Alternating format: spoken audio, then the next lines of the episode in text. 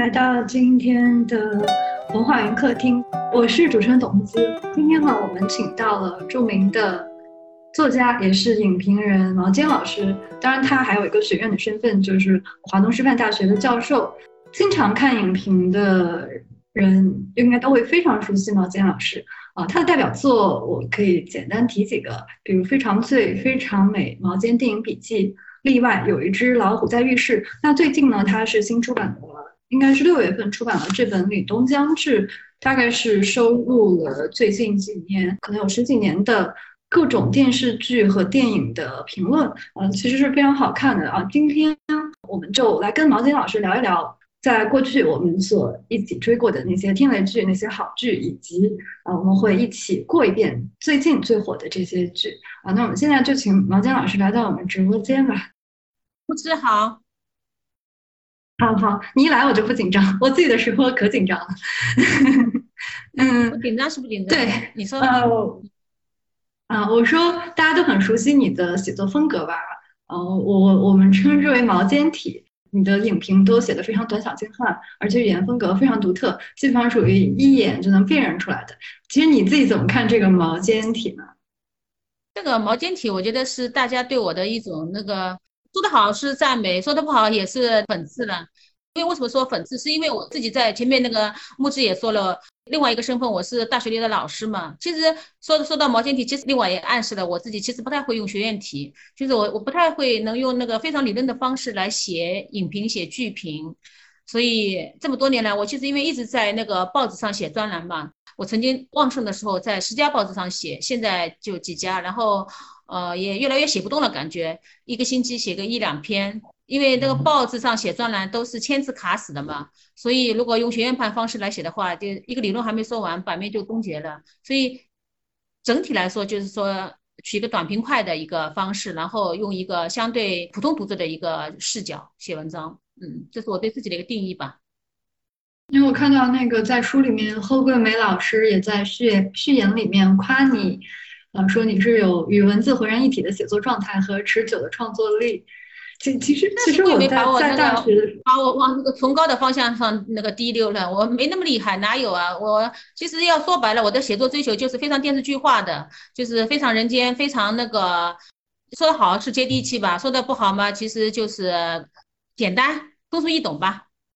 用电视剧的方式写电视剧的影评。其实为了跟毛尖老师聊天，我特意追了好几部剧。我平时是一个比较少看剧的人，但是我看我看你的影评看的还蛮多的。基本上我看影评，我就当做我看了这个剧了。我想，我我每次就是我看过的剧，我都挺认同毛尖老师的评价的。我看这个，好多人也曾经提到过，就是呃，有很多人是本来不打算看剧的，但是看了你的影评，觉得这个吐槽太精准了，然后就被反向安利了。那你会觉得你有的时候也是这个成了这个雷剧大火的一个助推手吗？对，雷剧助推嘛，既是我们影评人的一个好名声，也是我们影评人的一个坏名声。我一直会跟朋友讲的，我一个一个例子就是当年有一个非常烂的一个烂剧出来了以后，但我也不就剧，我就我就我就不说名字了。然后那个他们制片方就给我打个电话，让我写篇评论。我说太烂了，我也我就说实话，我说太烂了没法写。然后 他就很兴奋的说说没关系，你骂好了。然后我就一下子觉得自己作为一个影评人就是好惨了，就是说不管我们是那个竖拇指还是竖中指，对他们来说其实都是流量。所以可见影评人的位置有多低。就是不管你你你你你是一个什么态度，其实人家是无所谓的，人家只是一个流量。我很多朋友会跟我说说，本来没打算去看那个《富春山居图》的，就给你一骂，说是今年最烂，然后就想去看看到底有多烂，就去看了。那那怎么办呢？那你会有工伤的感觉吗？因为像你像我们书评编辑，有的时候看到烂书就会有一种哎呀我受了工伤的那种，这个心里特别堵的话，觉得浪费时间。但但我感觉你你你刷剧就跟我们呼吸日常呼吸一样，好像所有剧出现都会过过一下你的法眼。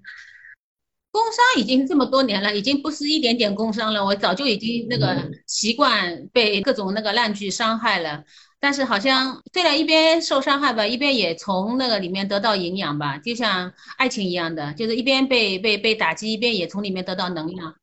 包括现在因为有有那个弹幕了嘛，就一边刷烂剧，一边也看到很多弹幕。那弹幕里面经常会有高手那个提供非常有能量的那个说说辞，还是挺有意思的。他有什么有有什么例子吗？这个刷烂剧得到什么能量？那这个太多太多了，就是比如说我们那时候看那个《权力的游戏》的最后一季的时候，大家都是。追着看的嘛，我们都是《权力权力的游戏》这么多年的一个铁粉。然后当时最后一季烂掉的时候，那网上铺天盖地的在那里那个鬼哭狼嚎嘛。那这这种这种，就是多少好像突然有一种共同体感。我觉得这个意思，这个这个感觉也蛮好的。我我其实就多年以来一直都特别想问毛尖老师这个问题，因为我经常就是刷刷烂剧刷不下去的时候，我就我就在想毛尖老师到底是以什么样的心态来去刷这些烂剧的。不过最近有几部网剧都还蛮不错的，你你，不知道你有没有看？就是比如说《摩天大楼》啊，《隐秘的角落》，还有最近的都看了这个《沉默的真相》。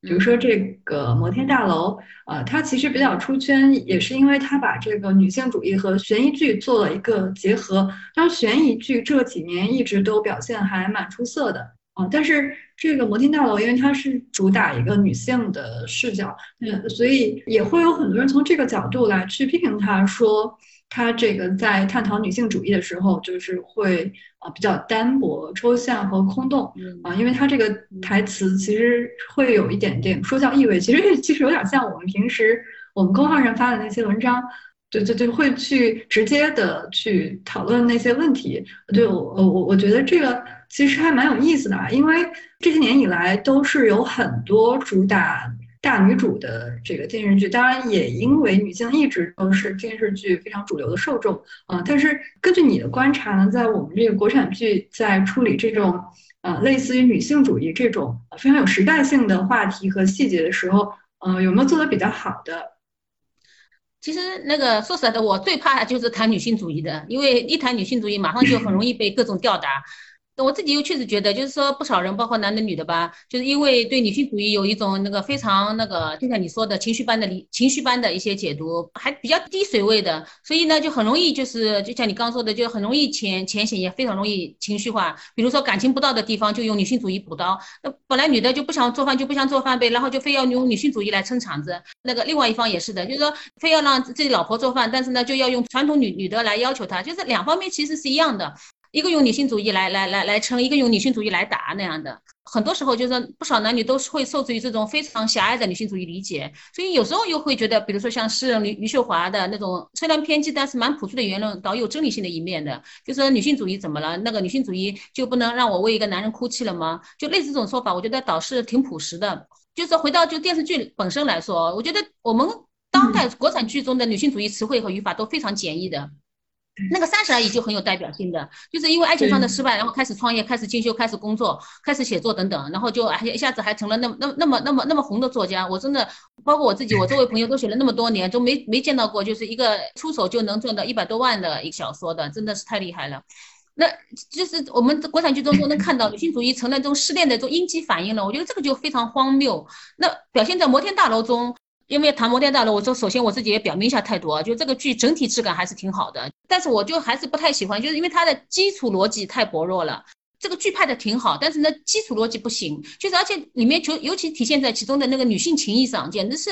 看的好难受，就是那种就是这种女性情情谊几乎成了那种有点那种一叶障目的这种这种后果了。有这么好的女性情谊，怎么就不能给美宝姐弟想出一个更加合逻辑、更加有利的一个解决方案呢？我自己在看剧的时候，我就觉得，就是说，在这个剧中的任何一点都很适合报警的。就是不知道为什么他们就一个人都没想到要报警，就或者说就不不不能报警。就你们一个个都是摩天大楼上的人，要钱有钱，要钱有钱，要资源有资源的，这最后怎么就非得靠一个非常奇怪的那种女性情谊来跟警察撒谎，来自己扮坏人？所以我觉得这个悬疑剧的这个基层逻辑太小气了。我不是说为了自己好像站在一个非常中庸的态度上来说啊，就是整个剧确实演员。演技都挺在线的，包括 A B 呃那个演技也也就是说也没有说那个要吐槽的地方啊，特别要吐槽的地方，所以整个讲故事手法也蛮优异的，就每个人都有自己的小秘密，数据的社会话题也挺到位的，就是因为每个人都带出一个社会话题嘛。但这是一个群群犯案件，就是你的群体逻辑不行的话，就是说呃会让人觉得很闹心的，尤其最后要走到女性情谊位置上来说，我觉得是有点瞎搞的。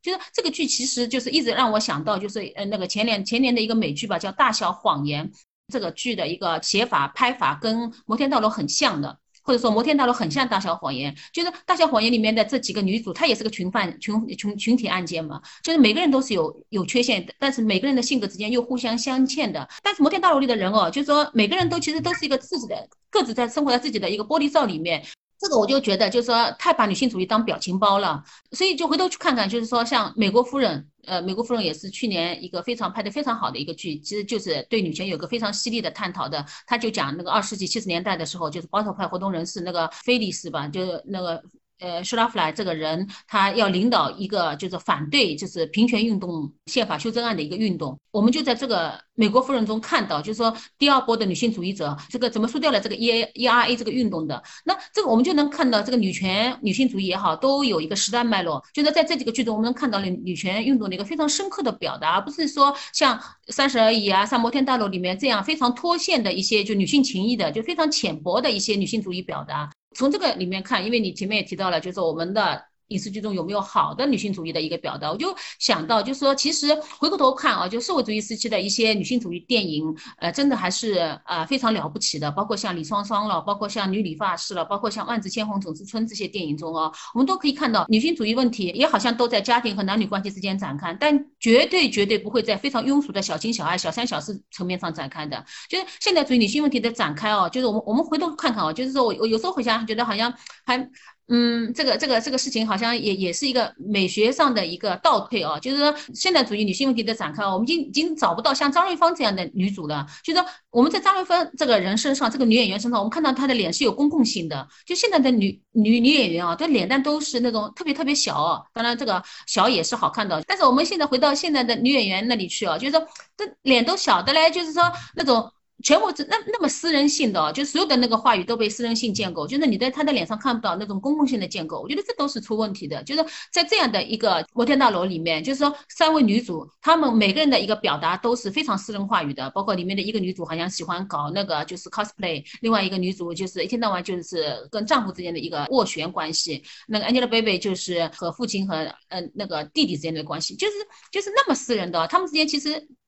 构建不出一个，就是说这个时代的一个女性女性群体关系，所以就是说从这样的三个就是非常个体化的女性之间要走到一个女性主义话语是不可能的，就是这个这个路是被斩断掉的，所以我觉得这个些都没有不够表现好，回头反而就是说呃五六十年前的那些就是社会主义世界电影，反而我觉得是教材。其实有一个问题啊，因为社会主义时期的女女性。性他所处的这个社会关系和他的角色和今天呃是有一个差异的。那其实呃今天的一个困难就是我们怎么在当下的这个生存的语境里来去做一些就是更更有进步性的这种所谓的真正有血有肉的女性主义的角色和故事出来。其实反正我看摩天大楼的时候，我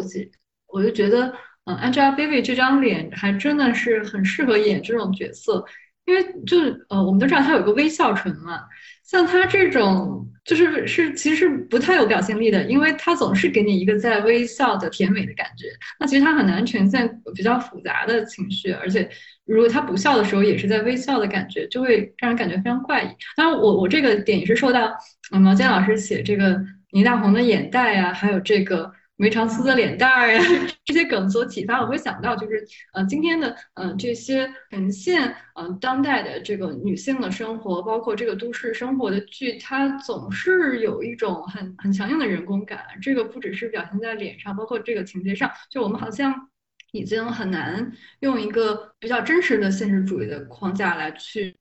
呃，处理这些实际的问题。当然。呃，孩子的教育问题，或者这个家庭的出轨，这个这这种这些问题都是很真实存在的。但是，怎么样去表现的有质感？我觉得今天好像总是在一个套路的状态里，呃，走不出来。我觉得我这个说实在的，我也提供不出什么那个具体方案来。我也那个呃，不是一个说影视剧的一个导师这样的一个身份。但我我觉得就是说，相对来说，就是我前面谈到的那两部。片子一个就是《大小谎言》，另外一个就是那个呃《美国夫人》，我觉得里面都提供了非常好的一个就是对女性主义的一个建设。《大小谎言》就是非常扎实的，就要谈到，就是说你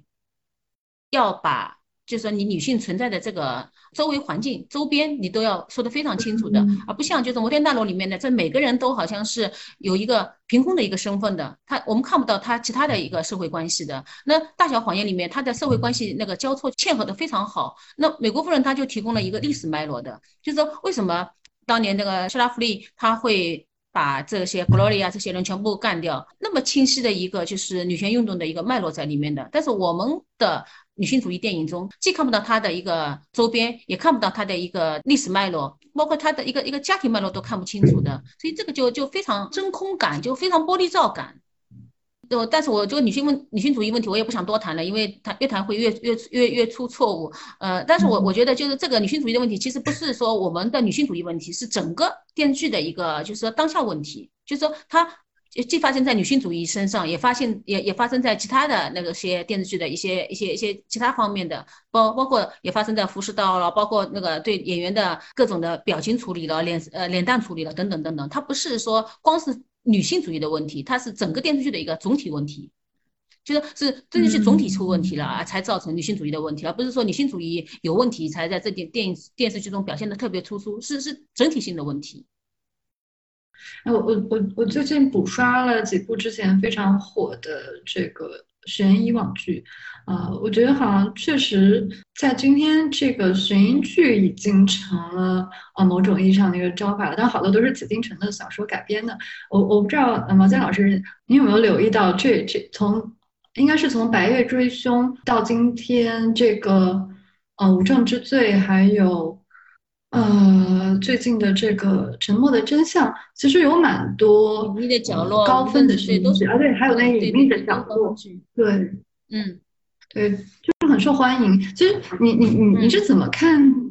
嗯，这些悬疑剧呢？因为它其实很蛮蛮蛮有趣的。一方面它是类型片，但是另一方面它反而呃很很喜欢去刻画、去呈现一些呃小人物，或者就我在我们看来很路人的角色，然后他把它放在这个案情里面，然后会会呈现嗯比较多的具有时代质感的东西啊。当然。他的故事也会有一些问题，比如说他会呃去突出主角，但是他会这个呃牺牲了配角的这这些形象的塑造。毛尖老师可以聊一下这个悬疑剧，你对他的观察和一个整体的判断。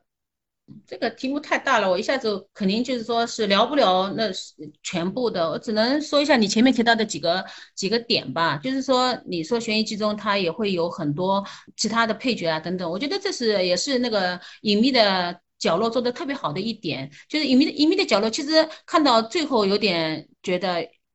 有点失败的，就是之前挺好的，就是尤其到看到最后一集的时候，哎，有点落差哦。就是包括就是沉默的真相那个拍到最后的时候，就是他那些最后的那些包袱的收拢，其实都让我不是特别满意。但是这几个剧，包括就是摩天大楼这些剧，就是说他在他的展开过程中，那些其他人的生活表达，我觉得倒反而非常好，尤其是像隐秘的角落里面普通演员的。表现包括那种群众演员的表现，我觉得特别好。所以就是说我最喜欢《隐秘的角落》的一点，就是他的那个群戏，或者说他的那个地方风物的表达会特别好。呃，就是我我们通过《隐秘的角落》看到就当地的生活、当地的吃的东西，包括当地的广场舞啊、当地的那个花卉啊、当地的一一种风物，我觉得这些表现的特别好。这些以前在电视剧中基本上是不太受重视的，我们只有在表现电影的时候才会。那么注意，就是说景物的描写，但是在电视剧中这么去刻画，就是风土人情，我觉得《隐秘的角落》在这一点上是非常成功的。那作为悬疑剧来说，我觉得它依然是很有问题的。《沉默的真相》这个剧是很不错的，而且我看这个剧的时候，我还开了开了特别开了那个弹幕开的，那弹幕上就说那个人都很激动的，然后这个激动其实还蛮感染我的。他们觉得就是说这个男主为了。最后的这个真相，这样一路追踪，呃，牺牲了家庭，牺牲了自己生命，牺牲了很多朋友，这种这种勇气啊，在那个国产剧中已经不太被被表达，在当代世界上已经非常就在在这个世界上已经非常少了。所以就说，作为我们和这个世界好像最后的那个良性危机，就这种道德勇气是非常可歌可泣的哦。呃，我这我自己也很受感动啊，包括就弹幕上的这种激励，就更加觉得是一种让人感动的地方。但我同时又觉得啊。这种道德峰值，这种感动是危险的，因为这种感动、这种道德感、这种就是说要一个悬疑剧要靠道德感来推动，我总我我总觉得就是说是一个类型剧的一个失败。作为一个类型剧，你需要有类型上的一个建构，也需要有悬疑，但是它这个悬疑建构的不好，而且里面的那些坏人吧，坏人都是显得智商比较低，或者说坏人显得比较的千篇一律，坏人显得非常相似，嗯，就这些都不够好，就说。因因为你你作为一个悬疑剧，你必须要有要有悬疑剧的一个能力，但是在这些地方，就悬疑剧的能力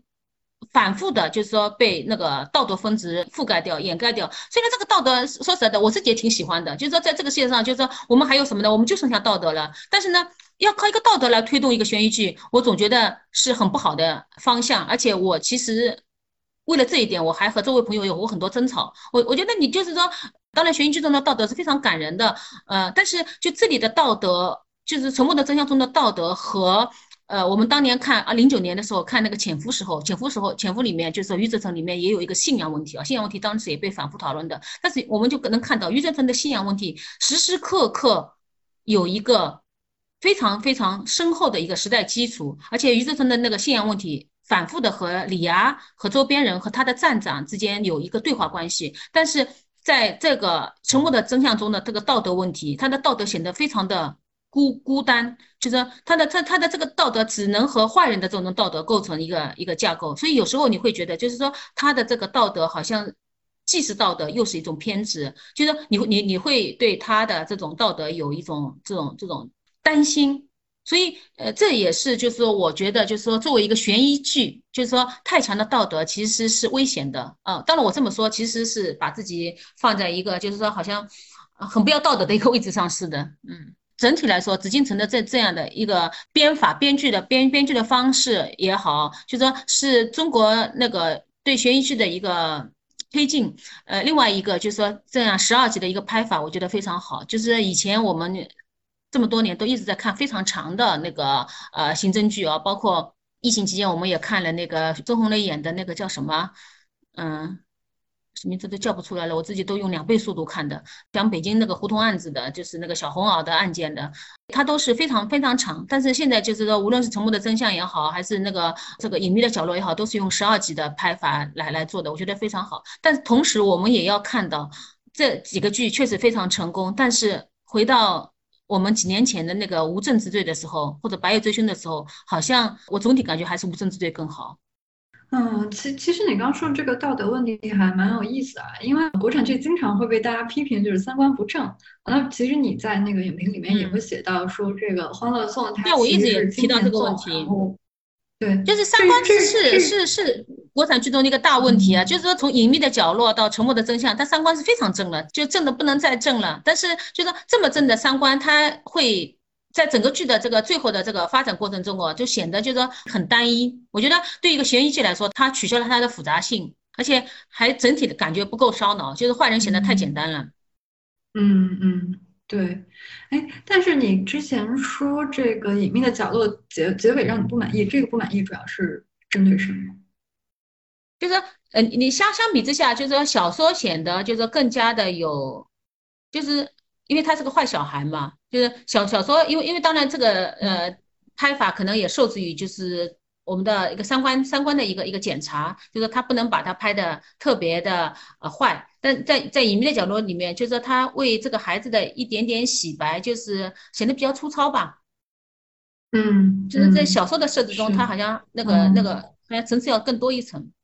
包括像摩天大楼，摩天大楼最后的这个就是包袱的这个收拢就太简单了，而且就是说你会觉得就是有个很大的问题，就是说我可以再说一下的，就是说我觉得不够准确。就准确一直其实是我们电视剧的一个就非常非常大的一个问题。就这么多年来，我觉得整体的就是我们就是很多时候就受制于不够准准确。为什么我会说摩天大楼里面准确问题？摩天大楼里面有一个非常重要的一个细节，我前面也谈到，就它的基基准，我觉得它不够好嘛。就是说，呃，里面有一个细节，它是或者说它的一个案件的一个关键点是，Angelababy 在把养父在家里关了一年的，对吗？那关了一年，那这个吃喝拉撒各种人人间生活的。这种细节，它当然是全部真空的，就是，但是它里面一个非常关键的一个细节是，就是说他吃喝拉撒一年以后，他的所有的这些就是说生物痕迹，它都在几秒钟内被清理掉了。那这个我觉得是太不可思议了。你一个人。在家里生活了，被而且是足不出户的，就是被关了一年，而且是手铐铐不是手铐，就是那种用绳子绑在这个取暖器上的，就是还不是让他自由能自由生活的，就是这样的这种这么这么这么脏乱差的这么狼藉的那个一个大野男人生活在那个屋里一年，然后他几秒钟就。被所有的这些细节都被打扫了，然后那个警察来，一个指纹都找不到，一个生物痕迹都找不到。我觉得这是太不可思议了。就我们回头去看看那个希区柯克的《惊魂记》里面，《希区柯克惊魂记》里面那个 Norman Bates 打扫那个那个 Marion 的这个尸体，那个那个电影两两个小时都不到，用了七分钟时间让那个那个 Norman Bates 来打扫那个 Marion 的这个房间。那他用七分钟才能把他的生物痕迹消除掉。那时候还没有什么指纹指纹的检查，但是在这个摩天大楼里面，他。用几秒钟就把那个父亲在这个屋子里面生活的一年的痕迹全部打扫掉了，指纹也一个都找不到，这个太不可思议了。所以就是说，我觉得这这个就是说是一个很大的一个问题，就是说准确性，我们在电视剧上啊，就是说整个中国国产剧，呃，我都能忍受他们对生活的一个夸张，嗯，也能忍受他们把浪漫看成是一种失真这样的。但是这种就是说太失真、太离题的这种太不准确的方式，就是你会。让人觉得就是这种胡编乱造了。我觉得就是说这种度量衡的一个位置的一个消失，是电视剧的一个能力的问题。就是说在这点上，我觉得电视剧要就国产剧要走的道路非常长。就是说你守不住准确的这一关，我觉得悬疑剧很很难继续拍好的。到所以到最最后，就悬疑悬疑剧就是很多时候就是说你你你因为准确度不够，靠情怀来填，靠道德来填，那这个。就是很大的问题，所以在这一点上，我他们我们经常会批评说中国电影工业什么什么的。我说中国电影工业有吗？中国电影工业还没有建构好。如果真有电影工业的话，这些准确不会成问题的。但是正是因为我们其实并没有真正的电影工业，这些地方准确性都会出问题。然后我们看到那个和平饭店里面那个陈数进了和平饭店，提着一个小箱子，然后这个在整个和平饭店里面，他换了那个二十几套衣服，都从那个小箱子里面拿出来的。这这些地方就是太不精心了。这些地方不改进哦，你要悬疑剧去进化是很难的，因为悬疑剧其实非常要讲究这个准确性的，嗯，所以这个基石基石不够。嗯嗯，其实悬疑剧也挺体现这个工业水平的。我一天到晚不是骂美国电影吗？我自己也一直在加入这个骂美国电影的那个队伍中在骂。但是美国电影中，人家就是说在这个工业里面他们是准确的，就是他那个二战时候的一个一架飞机飞出来，那个飞机的声音是二战时候的声音。但我们比如说二战时候的飞音，我们就用了现在的那个波音的飞音，波音波音的一个声音，就是这些我们已经是不考虑，反正观众也听不太出来。那这些是很小的面向，但是这个准确的这个概念可以覆盖所有的那个。界面的，你可以覆盖，就是说这男女主人公在一起，对不对？那我们经常也也看到，就是说在电视剧一打一开始，就是女主人公从床上醒来，那床上醒来，她那个脸是床上醒来的脸吗？那个眉毛画的呢，那个已经是那个比阮玲玉还要细致，然后这个那个嘴唇都已经涂好的，那那怎么是床上醒来的这张脸呢？那这种床上如果床上醒来的话，脸脸的话，我们就会觉得这是个悬疑剧了，这女的可能是昨天晚上没有睡在这个床上的这种感受，但是呢。它又不是悬疑剧，它是个偶像剧，所以就是这种准确性，它覆盖所有的界面。其实，在这一点上，我觉得就是我们，哎呀，有时候想想，就是电影工业是非常危险的东西，但是我们还没有走到电影工业的这个这个位置上去，其实也是非常危险的。嗯，悬疑剧如果就光靠情怀来弄，光靠道德来来来来来缔造的话，也是非常危险的。所以我和这位朋友确实有争吵，就是大家都很喜欢这个《沉默的真相》，但是我对《沉默的真相》其实一直有保留。嗯嗯嗯，对，其实，你刚才也讲到，就是这个嗯，中国的这个国产剧还没有完成工业化这个问题。那其实在这个《凛冬将至》里面也去比较了这个英美日韩泰国还有中国的这些不同电视剧的特点。那其实就是也是没有办法的事情，就是我们对不同国家的剧集是有不同的这个比较的标准。嗯，比如说这个，就你会提到英剧，它背后站的是这个莎士比亚和简奥斯汀。这个克制是他去改编这个原著的一个法宝。那美剧的工业体系就是会不断的去调教观众。这个比如说二十四小时也是你你非常喜欢，就是说你说它是呃让一口气追剧成为一个新的观看方式。那日剧它这个正剧的话就总是会结合现代，韩剧的话就会比较专注于文化输出。那泰剧的审美就可以征服万千少女。那你觉得这个国产剧放在这个世界体系里面，它要怎么去找一个位置，就怎么去出头呢？那其实你刚刚讲到的，就是我们一个是对于现实问题的把握不准确，再一个就是对于细节的呃这个呈现也不够准确。其实就是就抛开这些技术层面或者工业化的问题，就国产剧它的一个可以找到的一个位置或者一个卖点是什么？嗯，我我在想，我大约理理解你的问题哦，就是当然我在前面谈的时候。也有一个就是说不公平的地方，因为我我比如说我在谈英剧美剧的时候，我可能谈的都是《唐顿庄园》，谈的是那个类似这种《权力的游戏》这样好的剧。当我自己在谈那个国产剧的时候，我可能谈了一些烂剧。那就是说那个两项一比较，当然差距非常大了。但但这个我不是说取人之长，好像来谈自己的这个缺点的这个意思。我其实包括比如说我谈泰剧也好，谈那个日剧，谈那个英剧美剧等等等等，就是说我不是我用不同的标准在就是衡量。我我我谈任何剧，其实背后永远藏着国产剧这个参照物的，所以里面谈到就是说其他剧的一些优点啊，也不是说这些这些优点好像就能学，因为毕竟其实人家是也是像英剧啊、美剧的很多优点，也是人家大半个世纪进化来的，这个这个很跟那个葱油师傅做那个做做做做做葱油饼一样的，就是说你看着就好像很简单的，但是自己上手你怎么也做不对的。怎么怎么说呢？就是我们看英国文，看看英剧，能在里面看到英国文学传统啊，看到莎士比亚，看到奥斯汀影响等等等等。看美剧能看到那个惠特曼，看到金斯堡这些东西。但是我们确实很少在我们自己的那个国产剧中看到《红楼梦》或者看到鲁迅。我们反而我们看到那种就是说对鲁迅的那些就是呃非常傻的一些例例子的挪用，包括就是网上做成表情包的那个，就是说你们要抓的是鲁是周树人和我和和我鲁迅有什么关系？或者说你们要抓的是鲁迅和我周树人有什么关系？啊，就是那个那个台词是这样的：你们抓捕周树人和我鲁迅有什么？什么关系？就这种，就是网上的那个小学生梗，居然在我们影视剧里面到处出出没哦！我觉得这些真的是，就是有人让让人有时候觉得，就是说那个九年义务制教育真的是出问题的。包括我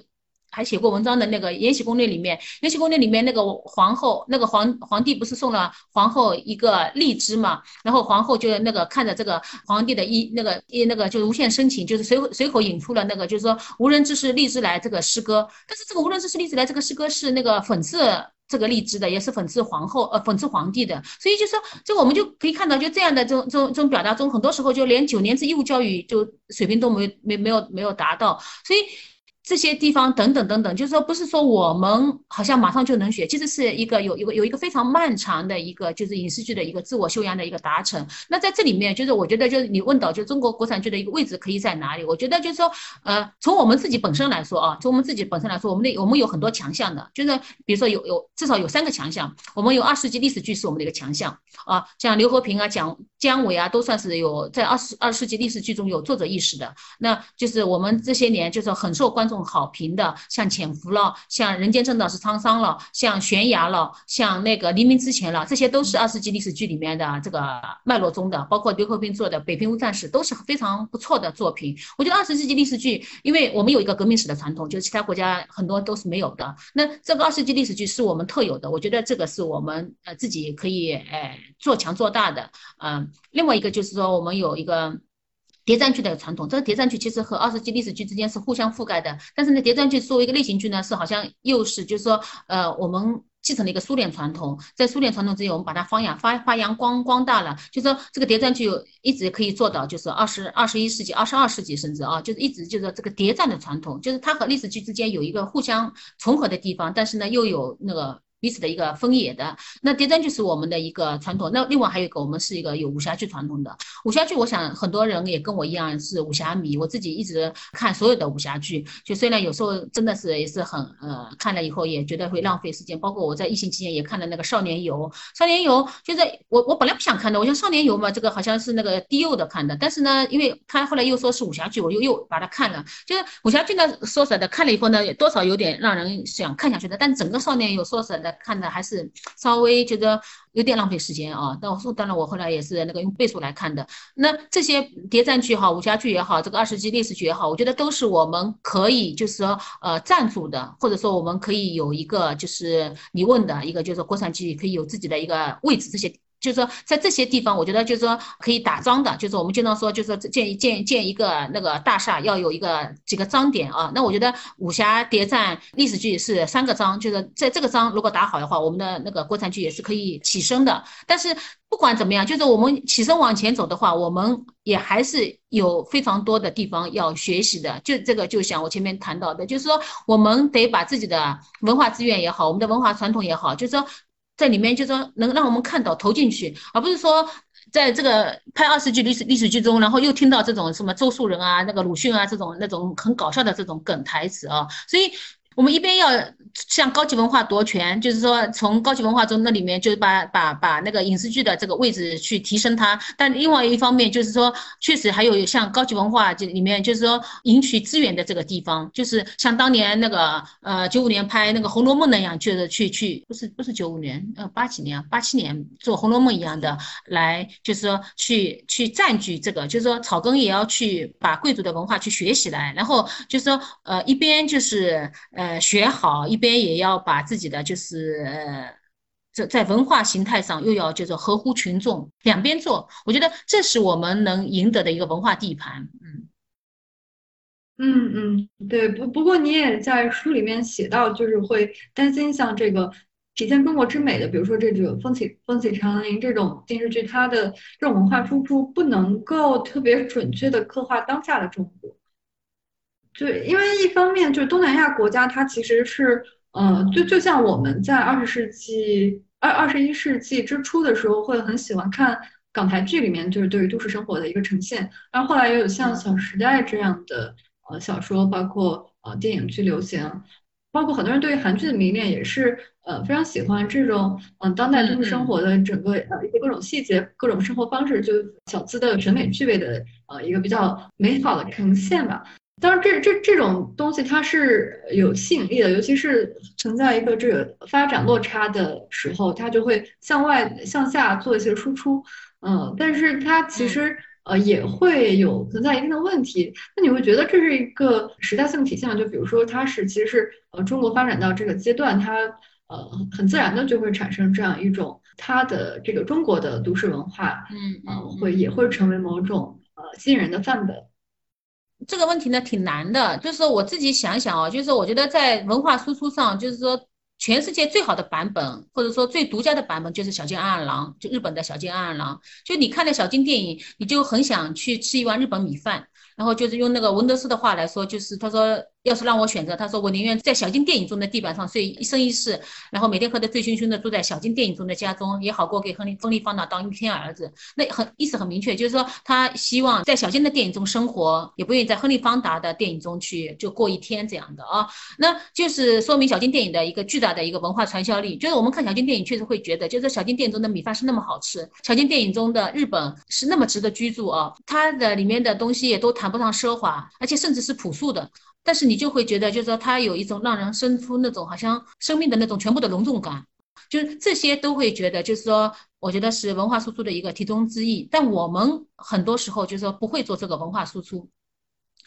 呃，我尤其痛心的就是说，我们的影视剧中的那个，就是说饮食表现太差了，就经常就是说，呃，一桌饭。刚做好，然后夫妻不和，然后就打架了，或者在武侠电影中也经经常是的，就是说一桌菜刚上来，然后呃还没吃就已经先那个一块肉就扔来扔去了，就是美食成了一种就是呃打架的工具，就是你你你这个真的很少看到在日本。电影中就说那个一碗饭是被泼在那个丈夫脸上，或者一碗一碗汤是泼在妻子脸上的，就是他们对食物都是非常珍惜的。就这一点上，就我们是在荧幕上是大概是最浪费粮食的一个国家了。那其实浪费粮食就很能看出来，就是说我们的文化输出能力的一个一个低下啊。还有比如说我们在电影中经常会看到，就是男男女女谈恋爱，动不动就是呃去日本、去美国、去欧洲玩啊。前几年不是有一个著名的电影，就当北京遇上西雅图。两个人爱情达成了，就跑到帝国大厦去啊！帝国大厦其实是最不能抒情的，但是呢，好像在电影中，好像帝国大厦成了一个非常能抒情的一个符号，这都是非常活见鬼的一个表现。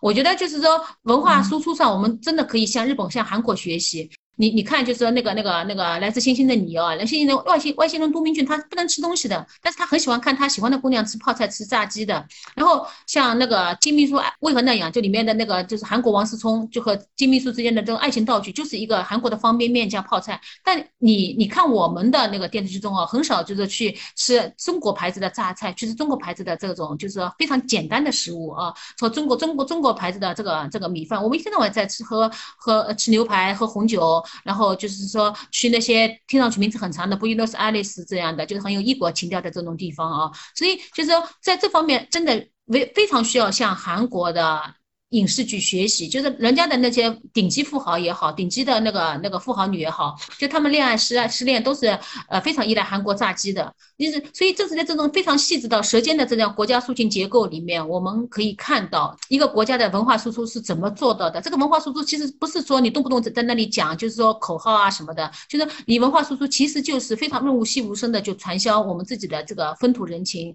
呃风物有多好。我看那个城那个隐秘的角落里面，我会觉得就是里里面他们的那个面条好吃，他们的那个都是因为编导非常有效的传销了这里面的那种就是说当地的风物，就是当地的风物这种就是一一条一碗面条被表现的好吃，其实都是电视剧的一个文化副产品。虽然是文化副产品，但是它其实非常重要。但是我们不太重视这些文化副产品。最近倒是有一些非常奇葩的一些文化输出。我自己在那个就是呃这本这个《李东江之中也写到了，就是说呃那个那个呃我们有一些那种叫网络上的一些叫什么耽美剧嘛，耽美剧里面就是会把那些。中国的那些大学处理的非常粉嘟嘟嘛，然后把大学寝室也那个呃那个表现的好像非常的那种就是很高级，然后就会有一些泰国的那种东中国耽美呃耽美剧粉丝团跑到那个呃中国来上学，以为就是说我们的整个大学条件都已经那么好了，所以这些你就能看到，就是我文化的输出其实不是说电影的一个整体的意识形态在怎么传销什么，它其实经常是一些周边的东西在传销你的文化，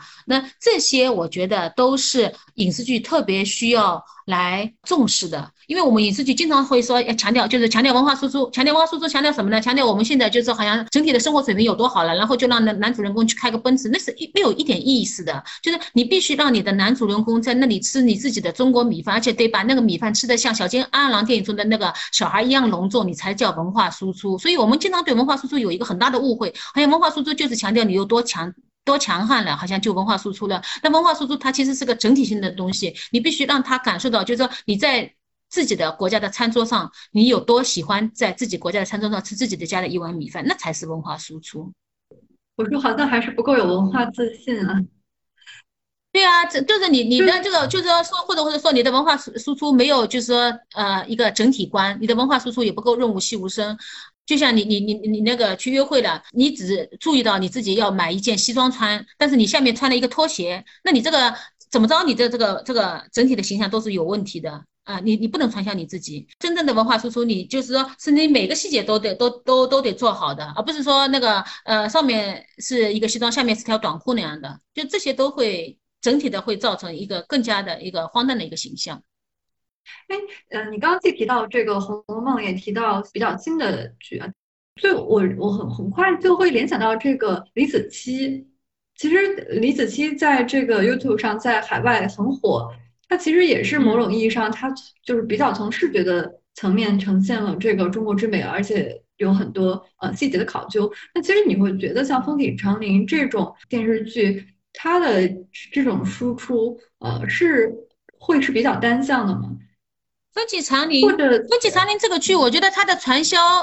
挺有意思的呀。就是说，像我的，比如说我的韩国学生来。跟我说这个剧很好看，他并不是说在讲这个剧里面的剧情有多好看，而是讲他说你们这个剧里面，他都看着好有钱啊。他说你们的龙好像像真的龙，你们的那个宫廷也很好看。那我觉得这个也就是文化输出的一部分呀。嗯，就是说他会觉得，就是说你们中国剧组好有钱，比我们韩国剧组有钱多了。他说我们韩国剧组，他说里面用里面如果用龙的话，用的是那个纸头龙。他说你们那个那个龙用的好像就是那个木头龙，或者说那种就是说是更加贵的龙。那这些其实不就是文化输出吗？嗯，那我觉得就是这点上，就如果风起长林做到了这一点，也也也也挺也挺了不起了。而且就是风起长林让我自己特别有好感的地方是它的那个景别设置很好，它里面就是说经常使用那些唐诗宋词般的意境来刻画，因为它是个它也算其实个穿越剧嘛，它用唐诗宋词般的一些诗句来刻画男女主人公的相遇。互相寻找，或者说呃情节的一个一个一个一个一个转折，比如说他会用那种类似呃古道西风瘦马这样的一个意境建设景别，然后用那个就是何时共剪西窗烛，那个共话巴山夜雨时这样的一个诗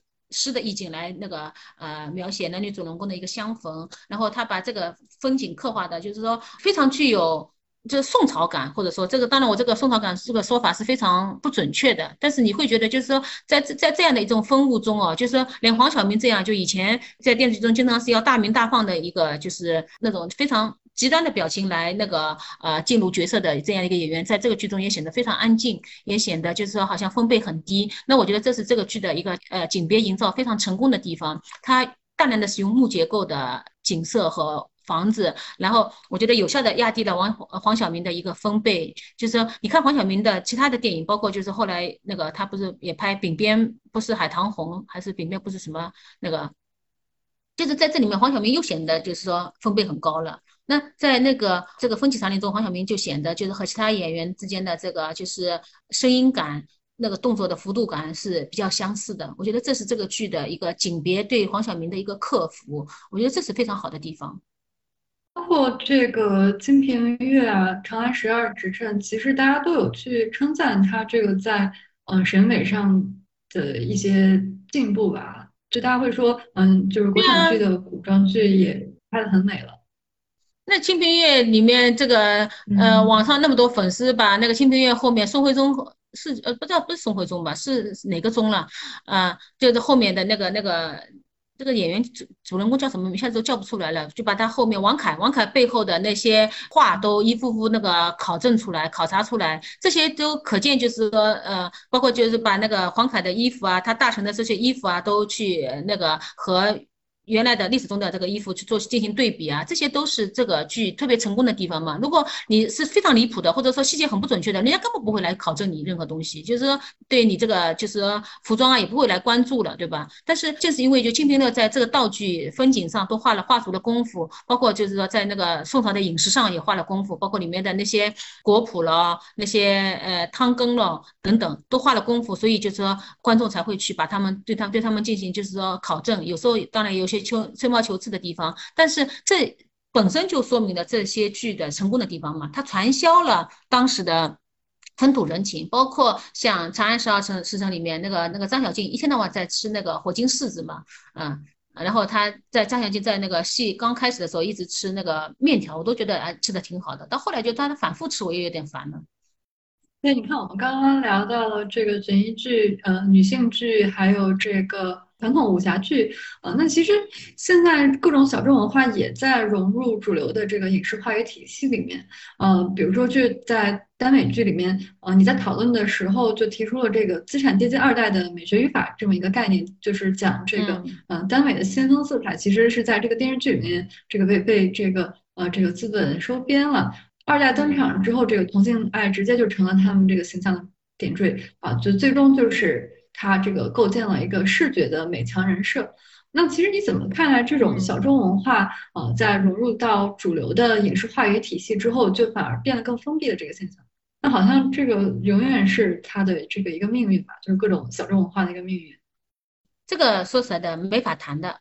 嗯，这是其实是主流文化，就是这是我们现在的一个，就是说影视剧不够开，不够，就是或者说我们的尺度呃不够大的一个地方，就是。永远都是主流对他们进行对小众文化进行阻击，迫使他们变异，就是用现在一个非常时髦的词来说，就是逼着他们内卷。所以就是我们可以看到，就是像《北面不是海棠红》，像《成化十四年》啊，还有像《民国奇谭》这样的里面的这些人设，都变成了社会主义兄弟情。就是你你你没法表现那个双男主，没法表现基辅嘛，所以就是所以都都是直接就变成了社会主义兄弟情，然后就是。就背着他们，就是说这样的一种，就是说呃，自我改造变成一种点缀的人设。那么，但是基辅只是其中的一个方面啊。我觉我我其实对基辅的态度，我其实这这些年自己一直也在变化。就是原来我会觉得啊，就是说好像这是就是电影局呃有问题的地方，就是像《饼边不是海棠红》这样的一些人设，活生生要被改造成社会主义兄弟情，其实有时候用的也很很搞笑、很尴尬的。但是呢。另外一方面啊，荧幕上的双男主已经实在是太多了，已经多到已经变成陈词滥调了。现在就说什么都是双双双男主，是然后就是什么剧，包括前一段时间有个挺红的一个剧叫什么那个红红红色啊什么。就是里面是也也是使使用双男主，然后这个对这个剧进行传销的时候，还特意让那个男男两两男主就是手拉手的出来。我觉得这些都已经非常变非常陈词滥调这样的，所以也是在这个原因上，我觉得我对《清平乐》一直蛮有好感的。就是说本来就是《清平乐》里面全男主，全是我们就是所谓的叫什么大宋背诵全文天团啊，就是要欺负一下是太容易了。但是人家基本上没怎么用，不是没怎么用，就是没用这个激服，人家就是用天先天下之忧而忧，后天下之乐。而乐克制住了，我觉得这点就挺好的。当然，就是说他的整个剧的一个节奏是很很成问题的，就是说这个节奏简直是太封建、太太太慢了，就活生生把一个挺好的一个剧的质感给拖坏掉了。嗯，所以就说，面对这样的一些就是说小众人设的时候，我我我我的态度，一方面我觉得就是说，你首先放开他，因为你只有放开他以后，你才能看到他自己其实已经也走到差不多的路径上去了。你因为没有放开他，反而就是说让他内卷，不停的内卷，然后呢，把很多就是原来好的一些东西也变异掉。就是说，社会主义兄弟情其实是很好的东西，但是呢，因为就是说不能表现那个基辅感情，所以就是说。好好的一个就是兄弟情被就是激情抢夺了地盘，所以两边出问题，两边成为一个闭闭路电视一样的，两边那个这个成为闭环了，这是很大的问题。所以一方一方面就是我觉得是应该跟电影局商榷，就是说应该开放这个就是基辅的这个这个面向，让基辅自己走出这个就是内内内卷化，然后呢，只有这个基辅自己能在自己走出内卷化，自己不再在那个。呃，那个社会主义兄弟情里面循环，社会主义兄弟情这个东西才能恢复它原，恢复它真正的一个就是本色。就是现在，因为就是它不能表现基辅，反而抢夺了这个兄弟情的这个地盘，所以两边伤害，这是很大的问题。嗯，哎，这这个确实是是这个情况。嗯，就我们刚刚在这个吐槽国产剧的时候，呃，提到过好几次这个倍速播放和这个电视剧的时长的问题啊。嗯，这呃，比如说《长安十二时辰》，它的这个。加长就被你称作是影像官僚主义。那其实今天所有人看片儿的时候都会拉进度条，不管是看什么什么片儿，嗯，所以像电视连续剧这种传统的观看方式，在今天也是在以一个不连续的方式来去被观看的。这个倍速基本上是我们这个使用电视剧的一个常态吧。对，你会觉得这种观看习惯的改变，呃，是怎么回事？嗯，你可以分享一下你自己观看习惯的呃这些年的变化，而这种变化它又会培养出什么样的观众？或反过来，它又会刺激到创作生态上会会会有什么变化？当然，其实你刚刚提到现在有十二集的这种剧，也是一些改变吧，也是蛮好的一些现象。包括它的那个呃每一集的剧集的时长也会变得不一样，它会根据那个剧情的。故事的需求来去做这些变动，但是啊，就不可否认的是，就是这个中国的电视剧时长长，呃，剧集多啊，以及大家不得不去倍速观看哈，还是一个常态。像美剧的话，可能大家就没法倍速那么快。那这个回到我自己来说，就是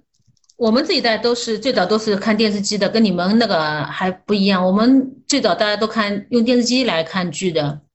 后来是不过瘾，就是才买碟看的，然后一口气看完。像我自己就至少看看画过，就是三四个步步高机器的，呃，像那个我自己特别爱的，就是你们海报上做的那个二十四小时第一季，我就是一口气看完的。包括像潜伏，最早在电视上看，后来也是用碟一口气看过一遍的。所以是这些一口气看剧啊，这些包括不是我个人的行为，其实也是周围很多人，包括我想你们很多人也都这样，就是好像我自己说一直说成了我这些年的一个主要隐喻一样的。这些这种一口气看剧，当然对生活产生很大影响的了。就是它会，它会让你就对生活有一种真的扑上去的一种一种一种一种刺激。就是你遇到好的东西，就是要吃到噎；然后遇到好朋友，就好朋友就要非要就是聊通宵这样的。所以这种方式看剧对生活肯定也是有影响的啊。然后你包括你追问的这种倍速看剧，一半我觉得也是源于这种心理，另外一半也是因为很多剧实在是很烂，而且因为我自己因为这些年一直在写电视剧专栏嘛。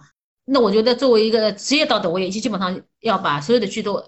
剧集都看完才能说三道四的是吧？所以就是倍速看剧嘛，呃，一方面省了时间，然后一方面也变得就是说倍速看剧也能忍受一下。像比像那些新版的《笑傲江湖》，因为我是武侠剧，我什么武侠剧我都要看一下的。就是新版的武侠剧实在是太慢了，但是呢，你一旦你倍速去看以后呢，你立马觉得可以给他加一星了。那开始的时候我看武侠剧，那他那个看那个《笑傲江湖》，他那个一拳那个打出来那么慢，我以为是就是说是是表现他功力特别高，后来看那个功力低的人也这么打，我就觉得这出问题了。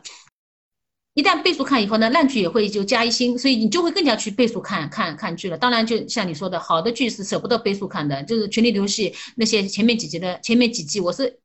绝对不会去倍速看的。就是说，你会还还觉得有生怕去看完它那样的，嗯，所以看了好剧，你会觉得好像人生那种真的是不虚此生这样的感受。那烂剧也实在太多了，烂剧很大的一个一个一个。这种常见的一种台词，就是这种类似像《琼瑶时代》里面说的这种“答应我，答应我”这种的，就是那种像双声道一样的。然后，呃，爱不爱我，爱不爱我这样的。然后就是，然后这个男的再说，就是我很爱你，很爱你。再然后这样来回，这样就是等于四声道一样的。所以就像类似这种床头巷尾的很多话，就是说反复说，反复说，就会就是烂烂片，其实基本上是一个那个黄片的一个节奏了。呃，很多时候就是就在那个就是那个武侠剧中或者悬疑剧中，或者在那种就是。侦探剧中里面就都有那种烂片的这种构造啊，就是类似这种。那一个那个甲问乙，就是今天晚上什么时候去跟他们干架？然后那个一个一个说那个就是说七点，另外一个就说黄昏。其实你这种黄昏和七点之间，其实其实是一个语义的从从从来的一个反复。然后呢，这个时候导演还要再打一下，就是说墙上的这个钟，就是说这种信息反复的拖延，反复的拖延。然后你其实这种剧的这个紧张感也会也也会消失哦。所以这些都是就是这种就是烂剧要让你去倍速看的一些一些理由啊。但是这些。倍倍速看，我觉得也多少造成了就是观众不一样的心态啊。然后就烂剧，就是生产了非常多的弹幕观众，比我年轻的一代，或者说就是说更更年轻的一代，他们其实已经非常习惯开着弹幕看剧了。有时候我我看到我我我自己儿子在那里看剧哦，就是。满屏都已经是弹幕了，什么都没有了，他还在那里看。我说你那你这个里面的人发生什么事你都看不清楚了，你就光看弹幕了。然后他就觉得这个很欢乐，他说我就我就喜欢看弹幕。所以就弹这种烂剧造成的这种弹幕观众，我觉得可能会为以后的电影形态准备好新的观众群体了，或者或者说为未来就是新的电影形态已经准备好那种呃这个铺垫好就是它的语义场了。我觉得这些都会是呃烂剧带来的一个时代贡献，或者说新的一些可能性吧。对对，它也能激发某些反向的创反向激发一些创造力吧。那那我现在就问两个观众的提问吧。刚刚我们说到这个美食啊，呃，这个这个观众他问，嗯，环境，那为什么现在的悬疑剧特别喜欢在重庆和广西取景？重庆，我觉得这个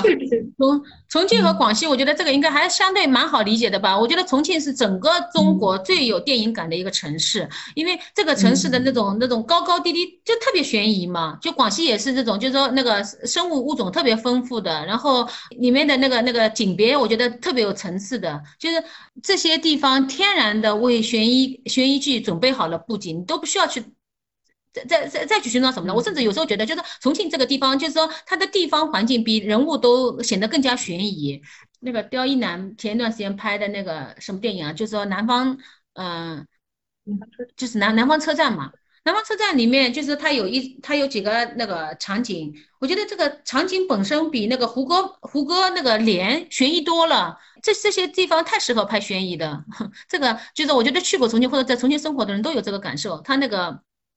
江呃也好，它那个那个叫什么？那个在江上那个吊吊桥啊，不是那个从从江上通过的那个缆车呃，就是会把你带进那个高楼大厦之间，然后又出来。你这个本身这种这种剧情感，这种就是这个城市所天然具有的这种蒙太奇感，就是一会儿是江，一会儿是那个高楼，一会儿又是那个山，就是就是那种天然为你准备好了这个全部的蒙太奇，你都不用去剪辑，就它已经生成在那里的。就是还有比重庆更好的地方吗？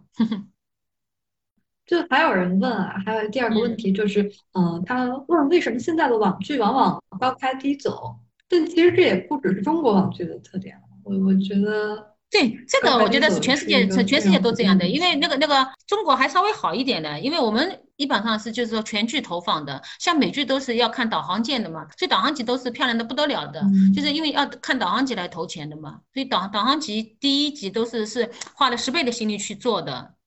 肯定是高开低走，高开低走是全世界的这个这个这个行为嘛？我就是看过看过一个剧，题目我都忘掉了。那第一集简直是我看了，就是说惊为天人，那个潜水艇从那个海面上出来哦，然后马上就是出现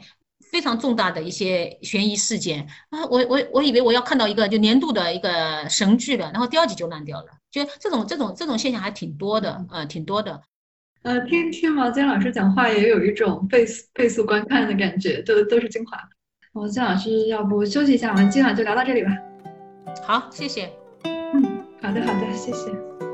就就非常感谢今天大家这么晚了还来，嗯，这个看我们这个文化园客厅的直播。当然，毛尖老师的分享也非常精彩，因为其实呃，国产电视剧已经拍了。六十年了，啊，我们是有全球进阶最快、阅历最广的观众，啊，但是我们这个电视剧的这个增长趋势其实还是有很多遗憾的。那我们看非国产剧的时候，也有很深的这个虐恋的情节。虽然这个国产剧虐有天变，但是呃，我在国产剧依然如初恋。对这个我们今天从王佳老师一起分享的这个国产剧的观后感和一些呃分析，我觉得都是呃非常有启发性的。那我们这一次的对话也会最后呃整理编辑成文章发布在《新京报书评周刊》的公众号上面啊，也请大家到时候继续留意关注啊，也欢迎大家关注我们下一次的。关注《新京报书评周刊》的